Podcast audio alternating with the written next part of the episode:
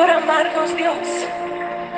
Gracias, Señor, porque nos amas tanto que haces de lo imposible algo posible.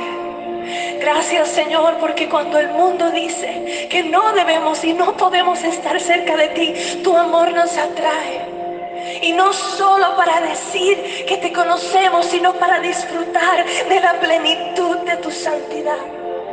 Gracias Señor por tu presencia y por ser el Dios que va más allá de lo que nuestras expectativas puedan planificar. Gracias, Señor. La palabra para hoy es, ¿dónde está nuestra confianza? Estamos viviendo una era de turbulencia a nivel mundial como nunca se ha vivido en la historia humana.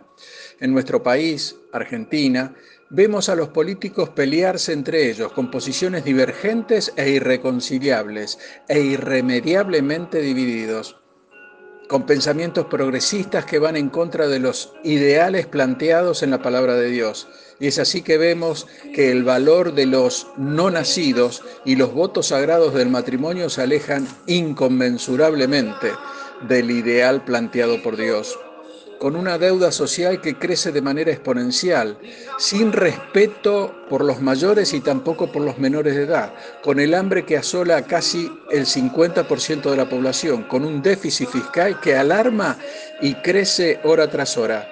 Sin embargo, Dios no aparece en ningún término de la ecuación. Una nación que dice abrazar los ideales cristianos parece poner su confianza en cualquier cosa menos en Él. Con esto en mente, veamos lo que nos dice el rey David en el Salmo 27. Estos confían en carros y aquellos en caballos, mas nosotros del nombre de Jehová nuestro Dios tendremos memoria. Los profetas del Antiguo Testamento advirtieron respecto de confiar en el hombre y sus métodos, en lugar de confiar en Dios. Y cuando Israel se vio tentada a pedir ayuda a Egipto contra sus enemigos, Isaías les advirtió a los dirigentes en 31.3, ¿eh? que dice así, y los egipcios hombres son, y no Dios, y sus caballos carne, y no espíritu, de manera que al extender Jehová su mano, caerá el ayudador y caerá el ayudado, y todos ellos desfallecerán a una. Y aquí Isaías hace una distinción muy clara y es que cuando el hombre se encuentra en una situación desesperada va a clamar a otros hombres, que por supuesto no son más grandes que él mismo. Y entonces la pregunta surge, ¿acaso no deberíamos clamar a Dios en lugar de apoyarnos en las capacidades de otros hombres? Hermano, nosotros debemos entender que las capacidades de los hombres no son ni duraderas ni sustentables como para poder confiar en ellos, sino más bien nuestra confianza tiene que estar en el Dios de nuestra salvación, un Dios que no tuvo inconveniente en estar presente en medio del caos y de las tinieblas por amor a nosotros, un Dios que envió a su Hijo a padecer por vos y por mí, un Dios que siempre estuvo, está y estará presente en medio de nuestros padecimientos.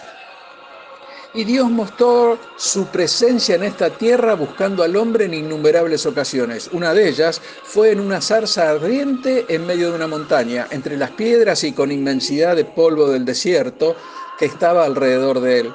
Fue cuando él personalmente encontró a Moisés para traer una luz de esperanza para su pueblo, y la misma fue la liberación de Israel de su esclavitud en Egipto.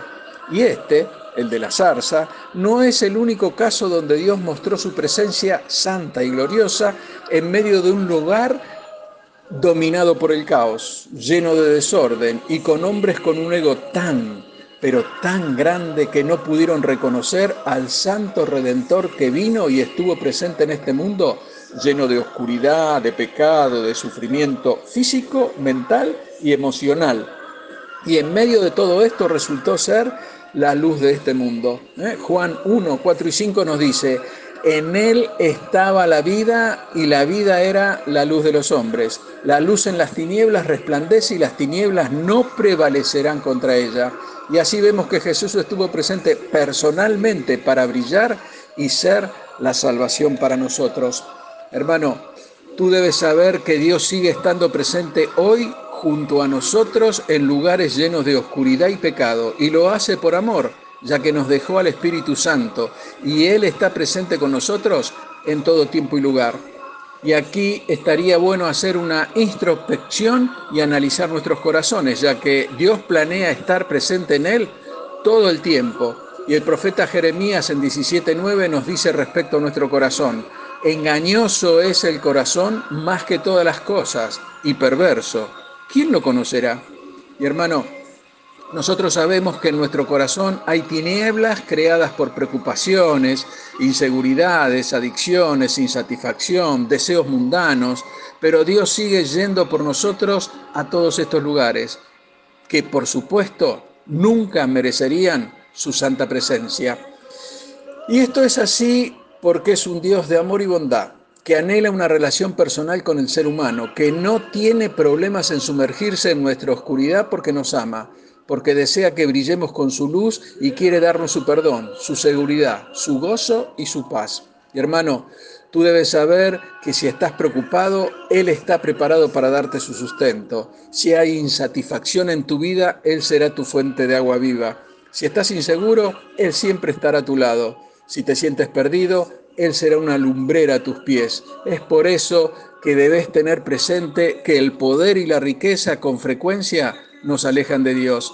Y es por eso que el Salmo 20 nos enseña a confiar en Dios en lugar de confiar en el poder humano. Y aquí deberíamos pedir y decir con toda firmeza, mas nosotros en el nombre del Señor, nuestro Dios, confiaremos.